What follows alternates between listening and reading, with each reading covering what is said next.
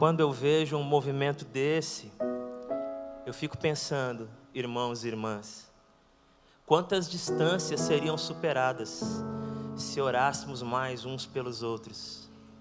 Quantas mesas seriam restauradas se nos encontrássemos nesse lugar chamado oração? Porque na oração, gigante vira menino. E aquele que te assusta, agora te gera em você o desejo de acolher. Na oração, heroínas clamam por mais força. A oração é o lugar onde a armadura se desfaz e a gente se apresenta como é, e dá a oportunidade do outro nos ver um pouco como somos. E enquanto oramos, enquanto falamos diante de Deus sobre as nossas fragilidades, os nossos sonhos, a nossa humanidade vai florescendo e vai se conectando, e a gente vai se percebendo pertencendo um pouco um ao outro, e a nossa história vai nos fazendo ser um. Quanta coisa linda aconteceria se nós orássemos mais uns com os outros.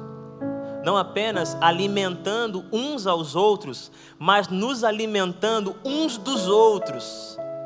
Não como quem morde uma orelha para machucar, mas como quem se alimenta da palavra que procede do coração sincero de alguém. Eu não sei se vocês sabem, mas eu tenho três filhos, já contei para vocês isso. Um de cinco anos, um de dois e um de sete meses. Alguns ainda usam fraldas, então fique à vontade para me presentear. De preferência, Pampers verde. O João ontem olhou para mim e disse: Pai, pode colocar no Rei Leão, mas pula aquela parte da debandada dos gnus. E eu disse: Você tem medo, né, filho? Ele: Não, não, não é medo, não. Eu não gosto de ver o Mufasa morrendo. E esse não gosto dele é um não gosto de quem fica frustrado diante de uma cena onde o mal vence. Porque debandada de gnu é quando a crueldade prospera. Debandada de gnu é injustiça, mostrando a sua dor ou a sua força de ferir. Debandada de gnu é a vida desorganizada. Então, meu filho me pediu, ele orou: Pai, me dá uma história aonde eu não precise lidar com a sua desorganização. Me dá, Pai, uma história aonde eu consiga me concentrar no pumba, no timão, nas coisas bonitas, engraçadas. Eu não quero ver o Mufasa morrer. Orar, entre tantas coisas, orar é uma postura na vida. Orar é conceber a existência com toda a sua complexidade Orar é tomar a decisão de andar com a verdade, ainda que a verdade denuncie as ambiguidades da alma humana e as sombras da sociedade em que vivemos. Orar não é encontrar uma passagem secreta para um reino encantado, aonde espinhos não doem, aonde flores não murcham, aonde o medo não existe. Não é fuga da realidade. Pelo contrário, orar é muito diferente dessa compreensão de fazer o universo conspirar ao meu favor, soletrando ou enunciando algumas palavras mágicas. Orar não tem nada a ver com conseguir achar um jeito secreto de fazer o meu problema ser colocado no centro do mundo, ao ponto de todos os seres celestiais se ocuparem com ele até resolvê-lo. Orar não é se tornar a prioridade da galáxia é muito oposto disso. Orar é se aproximar do coração daquele que fez do próximo a sua prioridade. Orar é procurar acompanhar as pegadas do Cristo que estava disponível para o ferido.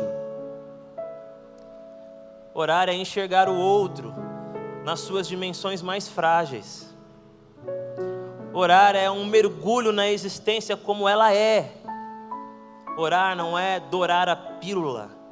Orar é ser colocado diante de um quadro que nos assusta, porque a vida, percebida na sua crueza, a realidade nas suas vísceras, ela nos assusta. Agora, pensem comigo. Se orar é isso também, não só isso, mas isso também. Se orar é arrancar dos olhos as escamas que nos faziam ingênuos, a utilidade da oração então é qual? Nos jogar no desespero, na desesperança. Porque enxergar a realidade como ela é, sem nenhum tipo de atenuante, dói. É isso que Deus quer, nos colocar nessa posição. E aí, quando vivemos essa experiência, esse processo de ver, sabe aquela história? Eu abri os meus olhos e não consigo mais fechar, eu vi. Eu vi a aflição, eu vi as incongruências, eu vi gente boa sendo ferida e gente má sendo aplaudida. Eu não consigo harmonizar isso com a vida como deveria ser. O que eu faço com tudo isso? E aí, quando nós estamos nessa consternação, nessa perturbação, o Pai se aproxima da gente de uma forma muito bonita. E Ele nos propõe coisas muito simples, talvez nem sempre fáceis, mas muito simples. Ele diz assim para nós: peçam e será dado, busquem e encontrarão Batam e a porta será aberta, pois todo o que pede recebe, o que busca encontra, e aquele que bate, a porta será aberta. Qual de vocês, se seu filho pedir pão, lhe dará uma pedra? Ou se pedir peixe, lhe dará uma cobra? Se vocês, apesar de serem maus, sabem dar boas coisas a seus filhos, quanto mais o Pai de vocês, que está nos céus, dará coisas boas aos que lhe pedirem. Assim, em tudo façam aos outros o que vocês querem que eles façam a vocês, pois esta é a lei e os profetas. Quando meu filho pede para mim, para que eu passe o filme para frente, para que ele não tenha que encarar as dores da debandada dos gnus. Eu respeito meu filho, claro. Cada um tem que lidar com as suas sensibilidades. Mas eu tento me aproximar dele e dizer: Filho, papai está aqui. Pode pedir. Você quer que eu te explique alguma coisa que talvez eu possa explicar? Pede. Você quer que eu te ensine alguma coisa que te faça encarar com mais naturalidade algumas coisas? Peça. Você quer que o pai simplesmente fique do seu lado e quando o medo vier ou quando a indignação vier, apertar a sua mão e falar: Você não está sozinho? Peça. Porque um dos resultados mais importantes de viver a vida mergulhado na oração e encarar a realidade como ela é, é perceber a voz do Pai dizendo: É verdade, quem ora sabe que a dor é robusta e que você é muito menor do que ela, mas quem ora também encontra o Pai e sabe que o Pai é muito maior. Então peça, peça coragem quando você tiver medo, peça força quando você estiver fraco, porque orar não é apenas entender a pequenez do suplicante, mas a grandeza do doador. Orar é identificar no Pai as ferramentas que eu preciso para não pirar. Alguém pode olhar para esse texto, e muitos fizeram já isso, e acreditar que aqui está uma fórmula que coloca Deus contra a parede, como se nós pudéssemos colocar Deus em dívida em relação a nós. Ó, eu me especializei em pedir, em buscar e em bater na porta, agora está com você, me dá, faz eu encontrar e abre essa porta. É como que se alguém se aproximasse de Jesus, imagine uma pessoa muito inteligente, uma pessoa sábia, chega perto de Jesus e diz assim: Jesus, não dá asa para cobra. Você está dizendo para o povo pedir, o que eles mais fazem é pedir. Você está dizendo para eles continuarem mergulhados no seu egoísmo. E Jesus vai dizer para você: não, não é isso não. A maioria deles já não pedem mais. Porque quando nós olhamos esse mundo louco, os desencontros com os mais próximos, o nosso coração vai perdendo a capacidade de acreditar que dá para mudar. E quem não acredita mais que dá para mudar, não pede mais. Existem em Lucas três parábolas conhecidas. E nessas três parábolas há um momento de pedido.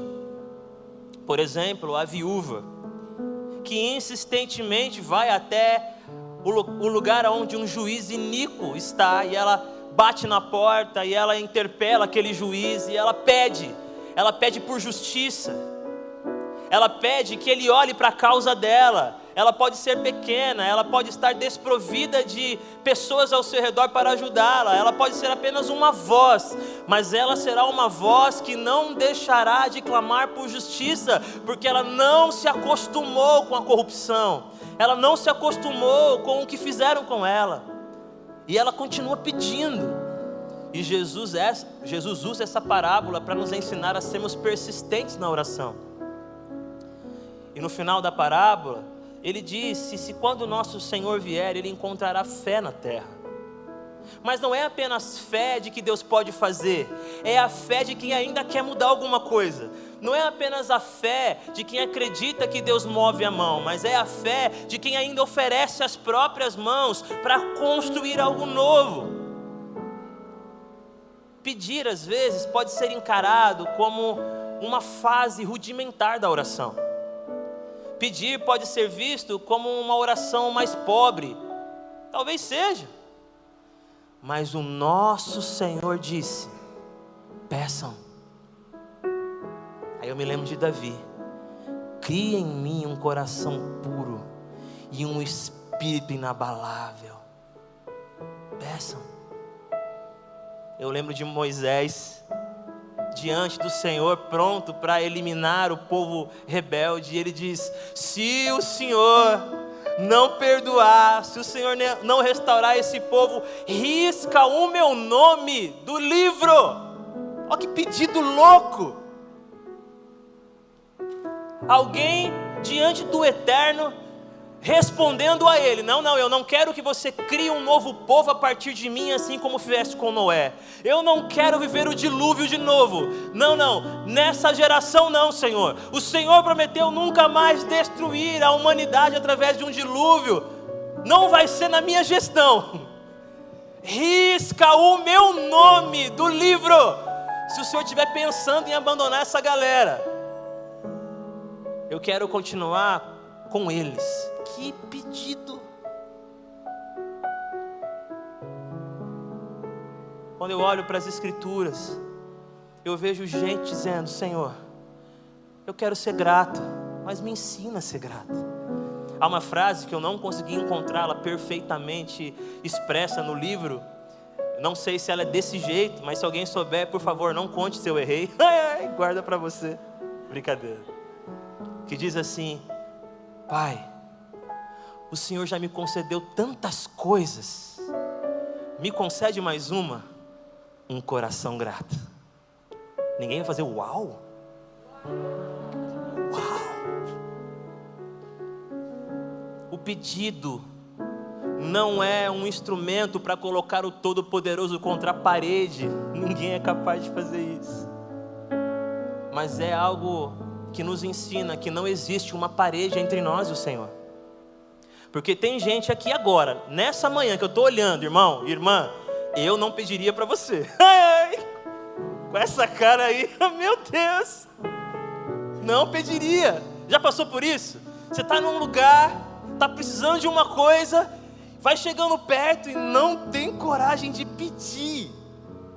O que Deus está dizendo é: não tenham medo de pedir para mim, não tem assessor, não tem abismos entre nós, não tem palavra mágica, não tem perfeição moral, simplesmente peça, porque o que dá a você a condição de pedir não é quem você é, é quem Ele é, e Ele está dizendo: vamos colorir isso aqui com pedidos, por quê, queridos? Pedir algo para Deus não significa que eu receberei aquilo que eu pedi, e eu sei que vocês sabem disso. O texto não diz, pede algo e você vai receber exatamente o algo que você pediu. Não, ele diz: quem pede, recebe. O que isso quer dizer? Pedir é reconhecer os nossos limites e declarar diante do Eterno que o melhor da vida não é o que, eu, o que eu consigo conquistar com as minhas mãos, mas é o que eu recebo das mãos de Deus. Quem pede, quem entendeu o direito que tem como filho e filha, quem pede, olha para a vida como dádiva, está sempre recebendo. Entende? Está sempre recebendo. As cores da sua vida não são os sims para o que você pediu. Talvez venha, e glória a Deus por isso também. Mas as cores da sua vida é que um coração suplicante, ele vai desenvolvendo dentro dele a capacidade de olhar para a vida como uma dádiva. Recebe, é gente que está sempre recebendo. O ar que eu respiro é dádiva, é recebimento do alto, o chão que eu piso, que me sustenta, é dádiva, vem do coração de Deus. Quem pede, entende que a vida é conduzida por doações maravilhosas e generosas do Senhor. Esses dias eu estava vendo o Instagram. É pecado ver Instagram, gente? Pode? Tá liberado? Né? Muda de igreja para igreja, né? E aí, não vou falar qual é o perfil, né? Tinha assim uma seguinte frase de uma garotinha: Senhor, muito obrigado por ter me dado meu irmãozinho. Mas eu tinha pedido um cachorro.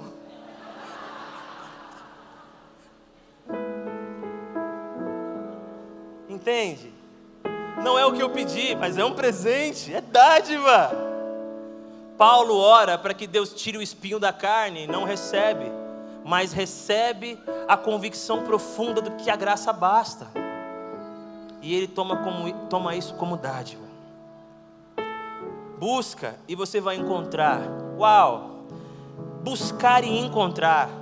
A oração como busca, a oração como fome por uma vida mais profunda, a oração como movimento de quem entende que as coisas mais bonitas talvez não estejam ao alcance do seu braço, mas estejam ao alcance do seu joelho dobrado. Coisas que não estão tão evidentes para um olhar não treinado na oração. A oração faz de você um ser em peregrinação. A oração faz de você alguém que está sempre com o olhar muito atento, porque a vida está cercada de surpresas. Quem vive essa busca, preste atenção, quem vive essa busca chama coincidência de encontro.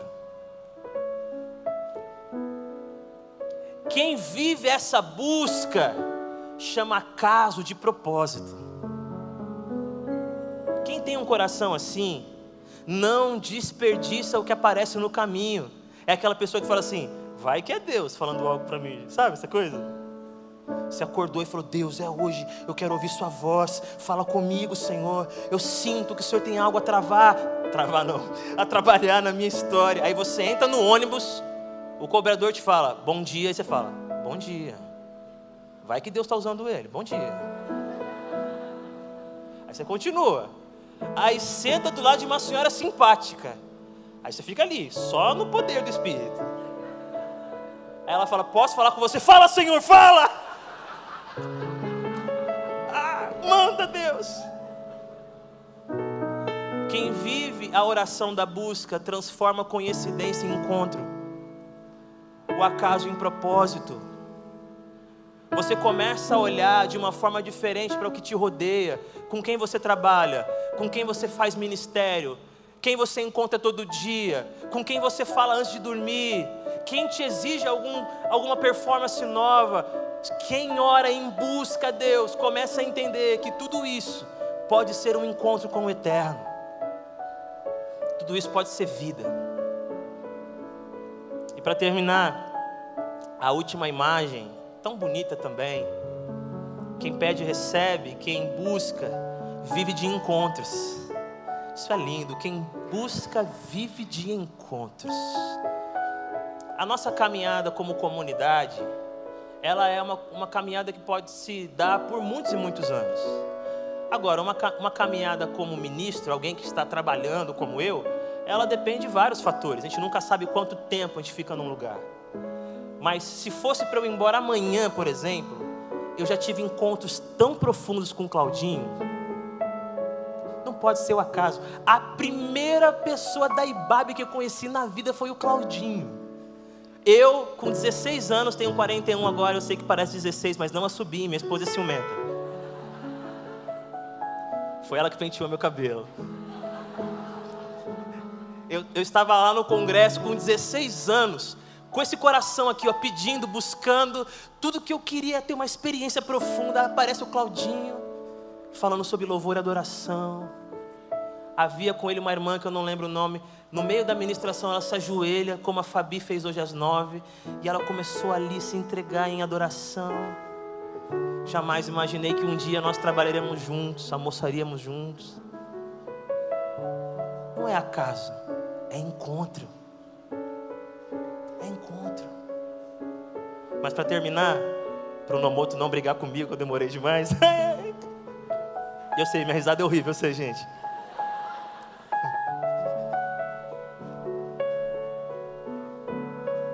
Bata na porta e alguém a abrirá. Orar é descobrir esse, essa oração que Deus está nos ensinando, que não é muro, é porta. É porta. Queridos e queridas, como diz a nossa amada Roseni, queridos e queridas, pastora querida, existem novas camadas em Deus para a gente viver, portas para abrir. Isso que você chama de final é uma porta para se abrir.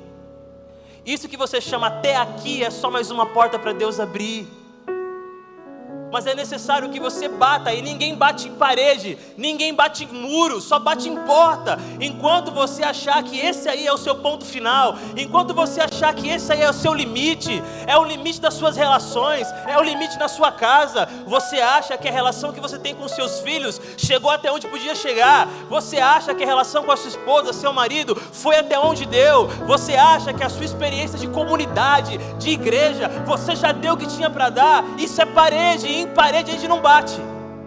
Mas, se nessa manhã, por misericórdia, o Eterno soprar algo dentro de você, dizendo: Isso não é parede, é porta. Bate. Para ouvir mais, para ver mais, para amar mais, para estar mais perto. Então, se você ainda não trouxe seu pedido, fica aqui a minha sugestão Peça. Peça não como quem controla Deus. Peça como quem tem com Deus a relação de um pai. E um pai que nos dá total liberdade para pedir. Nem sempre o pedido faz sentido. Nem sempre o pedido alcança o que pediu. Mas com certeza a relação entre o filho e o pai vai ser melhor. O filho vai amadurecer porque vai aprender que nem tudo que ele pede é bom. O pai vai chegar mais perto e vai mostrar que bom mesmo é o pai. E de pedido em pedido, o mais importante não é a resposta, é a presença. Se você ainda não fez isso, vem colorir esse lugar aqui, porque cores novas podem aparecer na sua vida. Busque você está na IBAB, isso aqui não é acaso, é encontro, faz valer a pena. Você não está na IBAB, você é de uma outra comunidade, está nos acompanhando hoje. Isso não é simplesmente uma coincidência, é encontro, faz valer a pena. E por último, não é parede, não é prisão, não é limitação absoluta, isso daí é porta. E quando você bater com confiança em Deus, Ele abrirá e virão novas descobertas, virão novas experiências, novos sonhos, dons voltarão a ser exercidos, e o mundo será melhor, porque você acreditou que aquilo que chamaram de ponto final, que aquilo que você chamava de ponto final, era só mais uma linha para atravessar. Deus te esperando lá e te levando para mais perto do coração dele. Peça, busque, bata na porta, porque todo o que pede, vive recebendo, porque a vida é uma dádiva. Todo o que busca, vive encontrando, porque a vida não é feita de coincidências. E quem bate na porta, sempre descobre algo novo, porque os nossos limites estão em Deus. Amém.